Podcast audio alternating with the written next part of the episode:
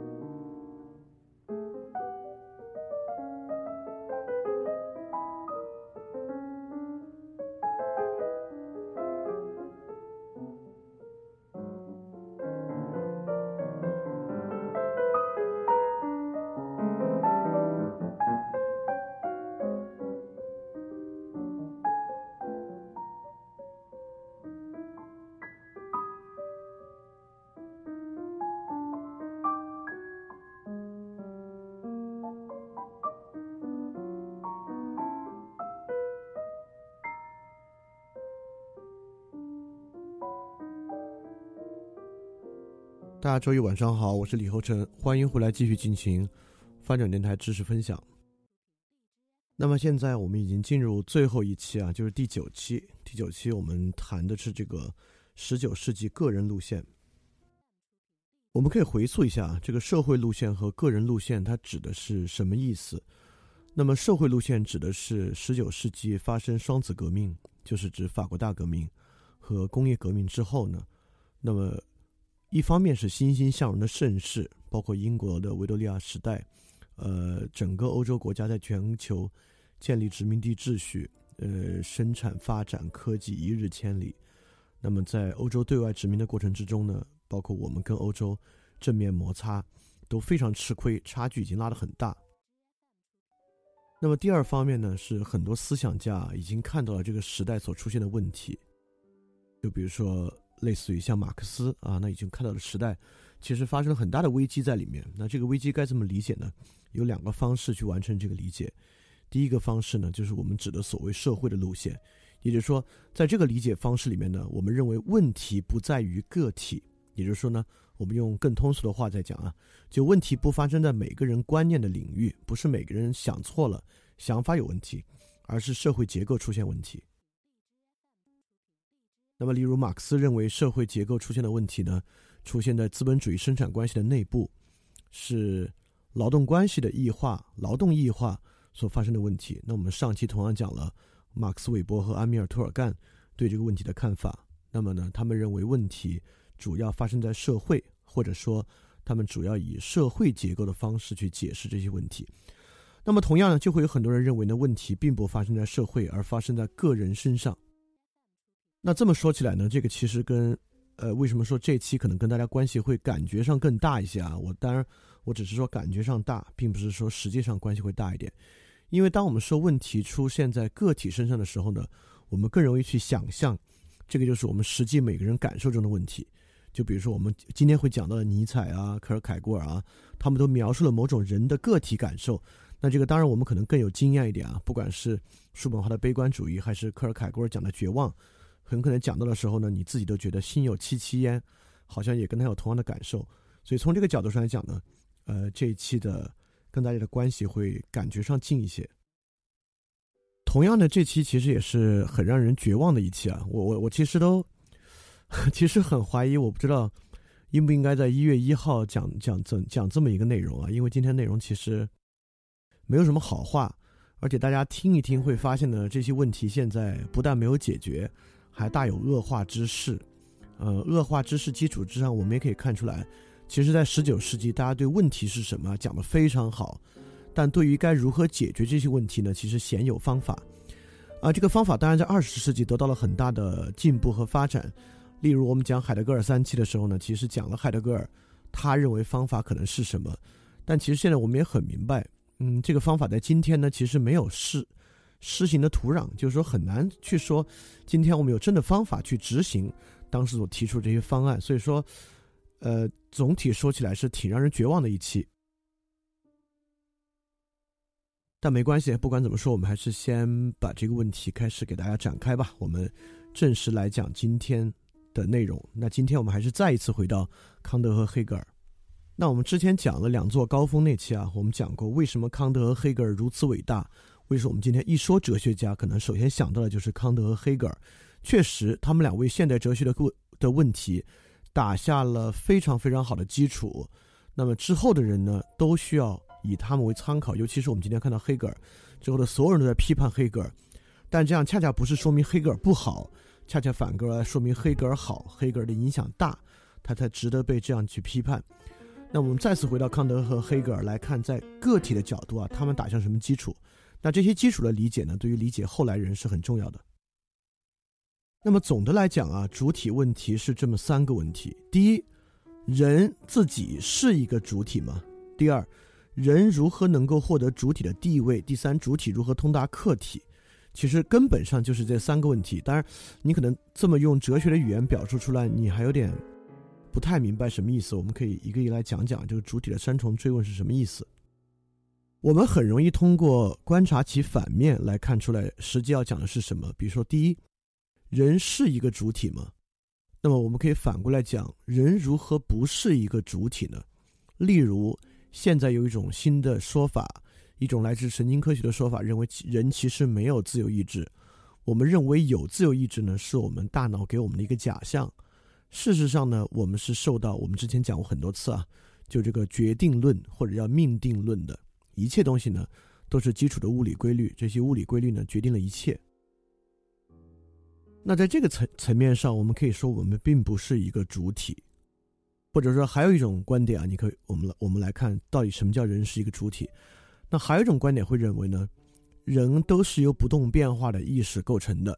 认为我还是我，就是每天早上醒来，我认为我依然是我呢，其实是一个意识的假象。每时每刻呢，我们大脑里起码都有很多个不同的意识。比如说，在那个很著名的美剧《西部世界》里面啊，它有个二分心智的理论，也就是说，总的来讲呢，至少我们有两分心智。当然，那个是一个呃很明刻的说法啊，我们我们暂不管它。但确实有一些观点认为，我们不是由一个主体意识构成的，我们是由。无数个分布式的主体意识构成的这个统觉本身呢，只是很肤浅或者很表层的一种感受而已。你看，这就是这个基础问题：什么叫做我们是不是一个主体？比如说，到底什么问题是我们是不是一个主体的问题？就是说，其实这是个很深的问题啊，就是人他到底能不能被当做一个单独的客体来看待？当然，这个问题我们在之前讲过很多次了。我们现在整个社会呢，是把人按照一个单独的客体来看待的，呃，例如说，假设说我犯了罪，那么接受法庭审判的是我，接受惩罚的也是我，那法律体系呢，是建立在我具有自由意志的基础之上来建立的，因此呢，我自己可以自由的做或者不做，因此呢，当我做了错事的时候呢，我才需要负责，对吧？所以，呃，这是第一个问题啊，就人是不是一个主体？第二，什么叫做人如何能够获得主体的地位？这个主体的地位是什么意思？这呢是我们之前一直在讲的正当性的问题。也就是说，我说过最简单的，在一个基督教社会里面，你如何获得一个主体的地位呢？做一个好的基督徒。那对于我们今天的人来讲，什么东西是主体地位这个问题的困境呢？就是年轻人春节回家，嗯，父母催婚逼婚，这是什么意思呢？也就是说，在这个社会里面呢。你需要在一个稳定的家庭关系之中呢，你才是一个好的主体。那其实，在现在这个社会啊，更广泛的主体困境呢，就是消费型社会。也就是说呢，为什么很多大学生啊要背一身债务去买 iPhone 呢？意思是说，你只有合适的消费呢，你才能够获得主体的地位。当然，我们这说的已经是全面异化之后的结果了啊。就全面异化之前呢，什么叫做？我们获得主体的地位呢？比如在康德那个地方呢，我们获得主体的地位是靠实践理性，因为你心中有道德律，你感受到这个道德律本身呢，你从而获得一种主体的地位。也就是说，主体问题是这样的一个问题，不是说我意识到我是我，我就满足了啊，我是一个人，呃，我每天就心安理得的活。恰恰我们要说，当我们认识到我是一个人的时候呢，你很多时候活得才不心安理得。你为什么不心安理得呢？那那就是主体或者主体地位的问题呢？就是因为你还没有完全获得一个主体的地位，因此你会不心安理得。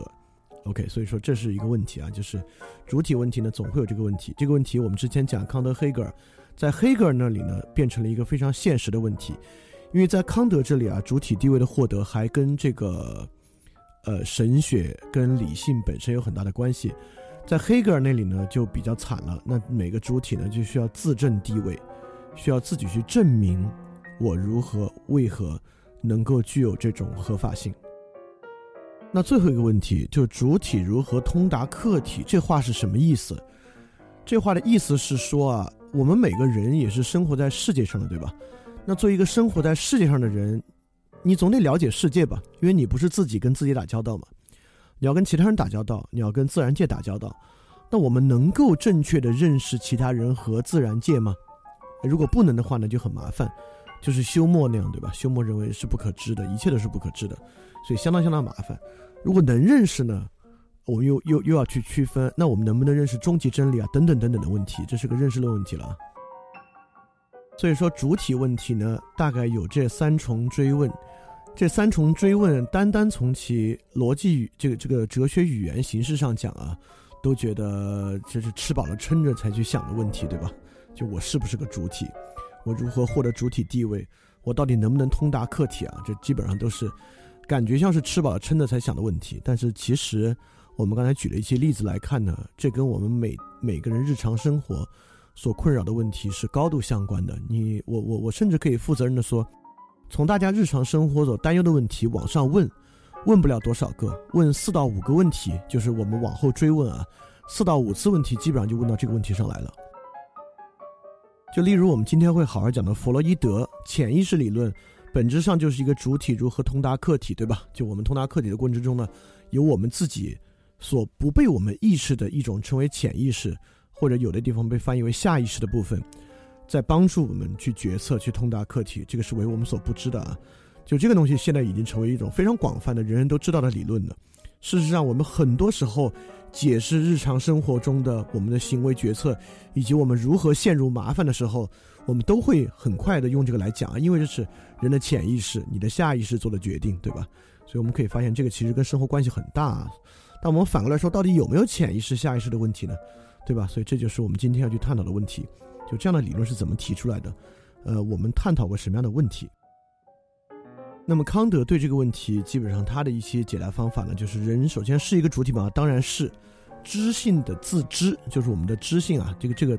今天就我们实在不细说了，大家可以去听康德那期，或者听那个两个高峰那期，我们大家都讲了知性的自知，我们自知为这个主体。康德认为这个是无法去验证，也没法再去追问的，因为我们自知嘛，是这样的一个主体。所以这个就回答这个问题。第二，我们如何获得主体的地位呢？康德来讲，我们是靠思考来获得主体的地位的，这是对这个笛卡尔我思故我在这个理性传统进一步发展的结果。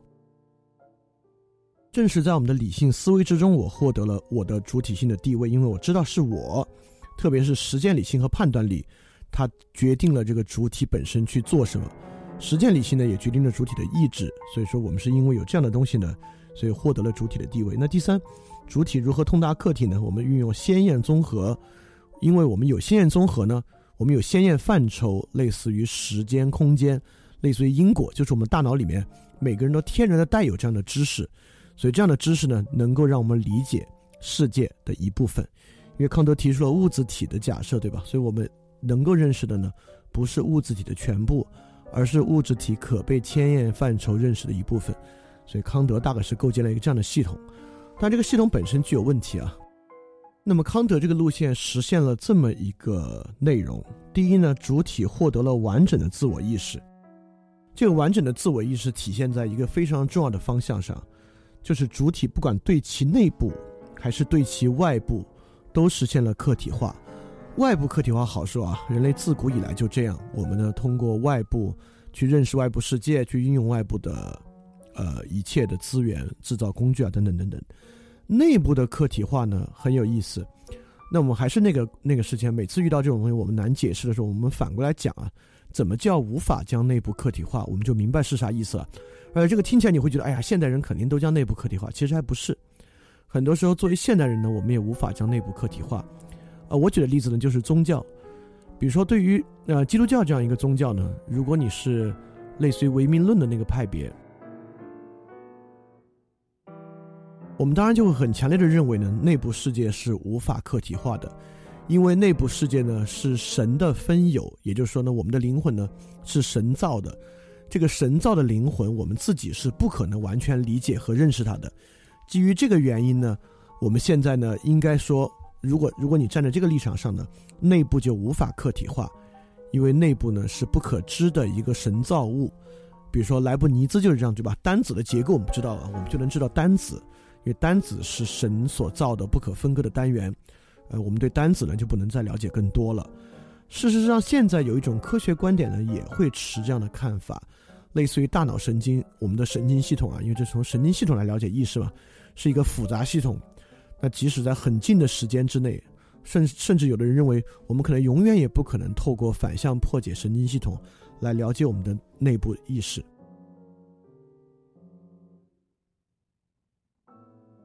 你看，这个就叫内部呢无法客体化，但康德把内部完全客体化了啊，因为康德讲了感性怎么来的，知性怎么来的，理性怎么来的，理性与意志是什么关系，我们到底怎么认认识外部世界，我们怎么做决定，康德都说的明明白白、明明白白的。所以说，在康德的体系里边呢，主体就获得了最完整的自我意识。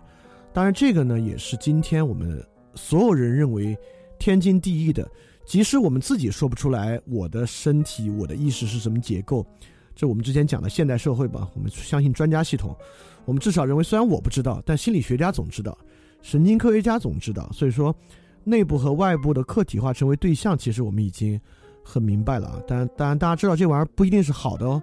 如果你能想到我们上期讲的马克思韦伯的自然界祛魅，就理性铁笼的话，你也知道啊，就是认为一切东西都能够对象化，其实不见得是个好事情。当然啊，我我我们在这里，你你不用把它发散的太厉害，因为本质上我们梳理一下康德和黑格尔，还是为了讲之后他们是怎么发展的。所以，当然，如果现在把它呃这个观点发散的太厉害，可能你有点失去焦点了。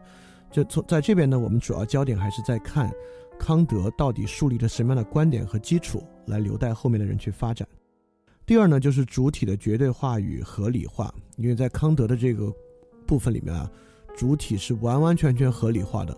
因为主体拥有纯粹理性，拥有实践理性，拥有判断力，这三个东西呢是完完全全理性的，而且主体本身的这个道德律啊，这个这个实践理性本身呢就是通达于神和通达于善的，所以主体本身呢是绝对合理化的。但康德系统有几个问题，第一个问题就是物质体，呃，康德说外部世界是一个物质体，我们只能知道一部分，那这就麻烦了。我们只能知道一部分，那我们怎么知道我们知道是真实的世界呢？剩下那部分会不会完全与其相反？那最后我们会不会完全活在颠倒之中？就很麻烦，对吧？我们也知道，之前笛卡尔其实问过这个问题啊。笛卡尔的解释呢是，神是慈爱的，因此神保证自然界没有骗我们。在康德这儿呢，这个问题其实某种程度上依然存在啊，这个也很难去解决。当然，你就会想，那康德为什么？这么麻烦，要发明一个无法完全知晓的物质体概念，对吧？你直接发明一个我们可以完全知晓的，不就完了吗？当然，我们知道这个完全没那么简单啊。就是发明物质体概念呢，非常非常重要，就是因为发明了物质体概念，我们才可能去调和绝对的理性主义与绝对的经验主义的问题。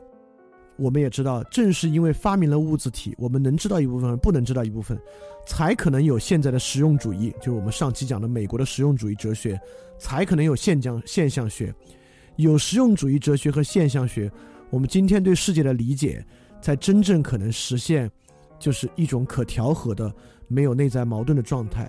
所以康德讲过很多二律背反啊，就是如果没有物质体这个关键假设的话，很多地方。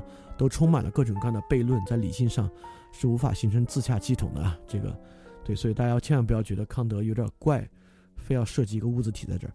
那第二呢，康德还有一个矛盾，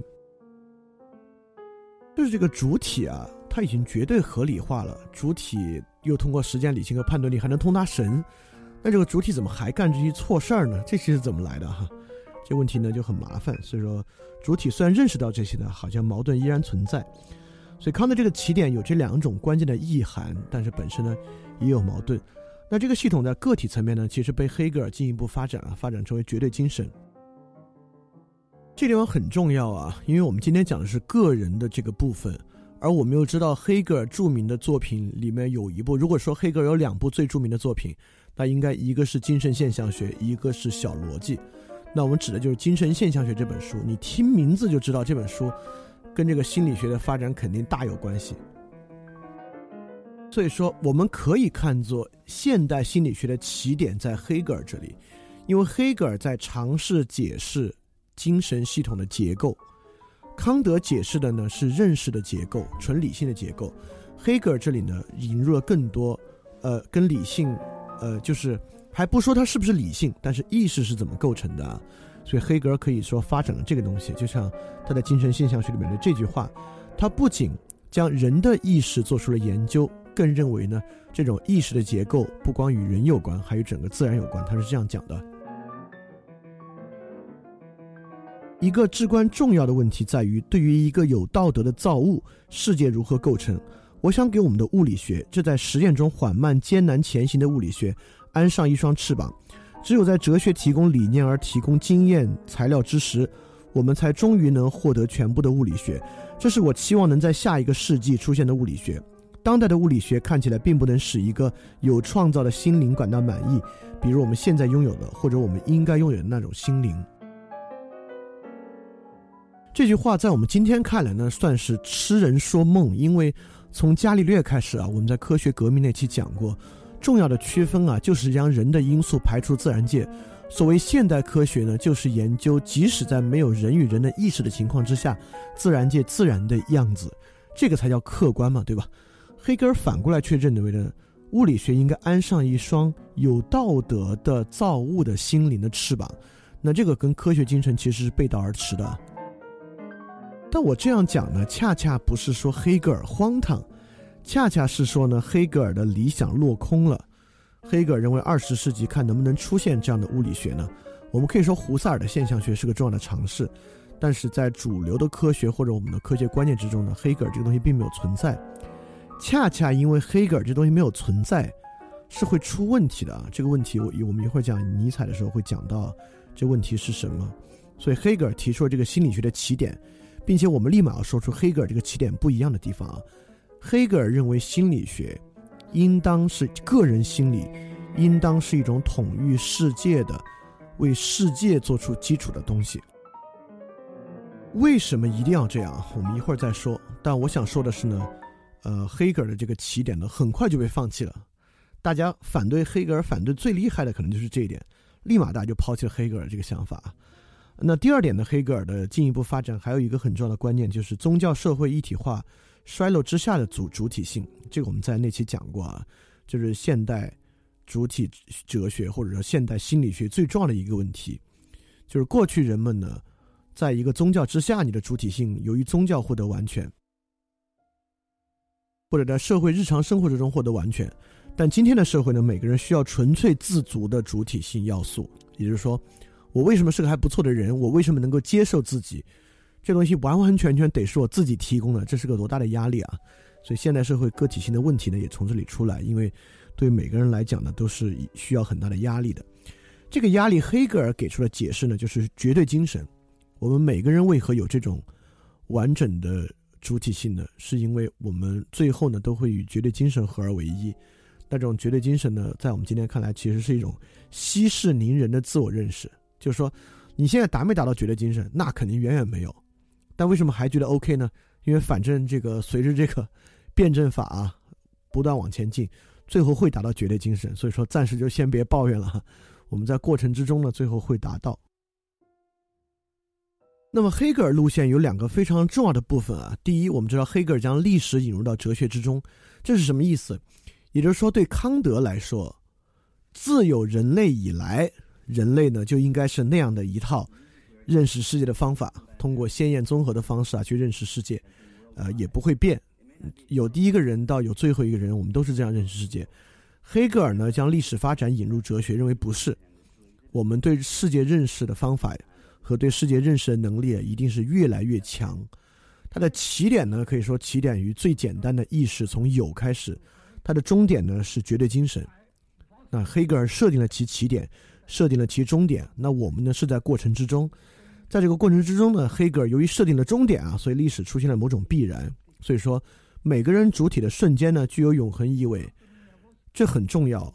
这就是基督教为什么需要末世预言，让它能够完整。也就是说，只有有末世预言的宗教，我做一个教徒，我这辈子可能看不到末世预言，末世这个 Judgment Day 就这个审判日也不会降临。那为什么还 OK？就是因为这个瞬间，我这辈子的瞬间其实具有永恒意味，因为终点已定。怎么通达终点，说明了黑格尔跟这个有很像的一部分啊，就是历史的必然性。就是我这辈子呢，可能没法跟绝对精神合一了，哎，但没关系，这是与绝对精神合一合一中的一部分。所以说，这个瞬间具有永恒意味，我们才能真正的能够通过它实现主体性啊，不然的话，我这辈子实现不了，跟我有什么关系啊，对吧？那为什么能实现呢？对吧？这是这样的一个原因。第二点就更重要了啊，因为在康德那个地方呢，是理性决定一切的。虽然黑格尔依然是理性哲学，但黑格尔其实往前推进了一大步。在黑格尔这里呢，不是只谈理性，康德那里谈了，当然也谈了很多，谈了感觉，谈了理性，谈了意志。但在康德那个地方呢，理性是最高的，其他完全受制于理性。在黑格尔这里不是，在黑格尔这里精神是最高的。我们讲黑格尔讲过，精神这个词在黑格尔系统里面意义很多，翻成英文既是 mind，就这个人的精神，mind 思想也是 spirit。人的精神，所以在这个情况之下呢，把理性变为精神，与之后的唯意志论和意志哲学，就是如何能够反对与超越理性，起到了一个非常重要的起点作用。所以我们把我们把康德和黑格尔这么梳理了一遍，其实花了不短的时间，呃，但这很重要啊，因为如果不这样梳理一遍的时候呢，我们之后来讲每个人怎么把这个对个体的精神认识往前推进。就无本之木，你都不知道说什么，所以这本书里边，我觉得对大家能够听明白接下来部分非常重要。好，接下来第一个崩溃的是什么？第一个迎来的是黑格尔体系的崩溃。什么叫黑格尔体系的崩溃？是这个意思。在黑格尔那里呢，个人精神认识世界，就由于绝对精神不光是构成个人的精神，也是构成世界的精神，所以说个人可以透过认识自己建立对世界的认识，对吧？因为绝对精神是整个世界的嘛，我自己又跟绝对精神合一，那我就一次性认识世界了。所以在黑格尔那里呢，个体啊，每个独立的个体本身具有世界性，就是我认识我的问题，或者我的问题可不仅仅关于我，整个世界都与我的问题高度的关联在一起。但黑格尔体系的第一个崩溃呢，就是之后的人都不相信这点。我们今天当然更不相信了。你你不会认为，当你搞懂了这个心理学，你就能够去干物理化学？不可能啊！这根本不是在一个在我们今天看来啊，它这是不同的学科嘛，根本不是在一个系统之内的。所以说，很快黑格尔崩溃产生的第一个问题呢，就是个人的精神成为一种极端个人化、几乎完全内在的东西，就跟我们今天一样。个人精神成为一个绝对内在的东西，一个极端个人化的东西。那我们首先要说一句，呃，我们从今天反过来看啊，这个问题在哪儿？这问题在于两个地方。第一个地方呢，它可以完全脱离实践，它可以纯粹用观念去玩弄它，用观念去操纵它。比如说，我们认为精神分析就是一个完全脱离它跟世界的关系。单独靠精神分析师和心理治疗师去调节、调整你的观念而达到的东西，这是一点。第二点，由于个人所独立的这个精神世界与世界的联系其实被切断了，所以我们可以胡乱的建立它与世界的联系。比如说，我经常爱举的一个特别荒唐的例子就是断舍离。我们认为，通过扔一扔家家里的家具，扔一扔不用的东西呢，个人的精神可以也得到一个 organize，就是你的精神呢也得到了释放，你会更轻松、轻装上阵，能够缓解你的压力啊，等等等等啊。我们都知道呢，这个是形式跟语言上的联系，对吧？呃，因为我有压力，我们现在从语言呢叫释放压力，这有个隐喻啊，因为我们知道压力不是一个石头、一个苹果，更不是一个气压，这个 pressure 本身这个词就是一个隐喻。精神的压力跟气压很可能完全不是一个东西，但当我们为为它命名为精神压力这个 pressure 的时候呢，我们认为呢它是被释放的，所以我们容易建立一个在家里扔东西啊，把家庭空间释放出来，与把精神空间释放出来的一个关系。但我们知道完完全全不是这么回事儿，对吧？精神完全这只是个比喻而已。这地方要要理解啊，我我知道说到这里可能绝大部分人理解，但有少部分人可能还没有理解。还没有理解的原因呢，是因为我们使用这样的词汇来描述这种非具象化的东西，例如我们的精神，太久了，这种隐喻根深蒂固。你一想到精神压力，你想的就是压力这个词，因为压力这个词本来是用来解释气压、水压等等的东西啊，就是流体的物体在一定密闭空间之内产生的力学的东西啊，这是这个。精神压力这个词完完全全是个比喻，一定要理解，它不是一个实存之物。精神压力是个比喻，我们用力学比喻本身，我们说了啊，从牛顿之后，力学比喻统治世界，这个很可能是我们对精神压力一个完完全全的误解。所以，假设我们现在还有一种与世界高度相连的个人精神世界，我们怎么缓解精神？我们就不用压力吧，我们现在用一个符号代替 A。A 肯定是个精神不好的东西啊，是让我们感觉不爽的东西。我们怎么缓解 A 呢？如果精神世界与世界这个大的世界仍有联系的话呢？如果用黑格尔的方法，用黑格尔的体系啊，那就用辩证的方法。我们看如何把这个 A 做自我否定。一个正题是 A，反题是否定 A，形成一个合体。OK，A 很可能在这个过程中呢能够得到解决，对吧？这就是所谓的像黑格尔一样。个人通过自己的精神与世界联系的一套图景，但今天已经完全不是这样啊！个人精神呢是一个极端化的东西。刚才我们讲了个人的精神极端化有什么不好，但倒不是说中间的所有过程都毫无道理。我们来看为什么会极端化，为为什么会出现这种完全个人化的情况？那我们第一个呢，就来讲叔本华。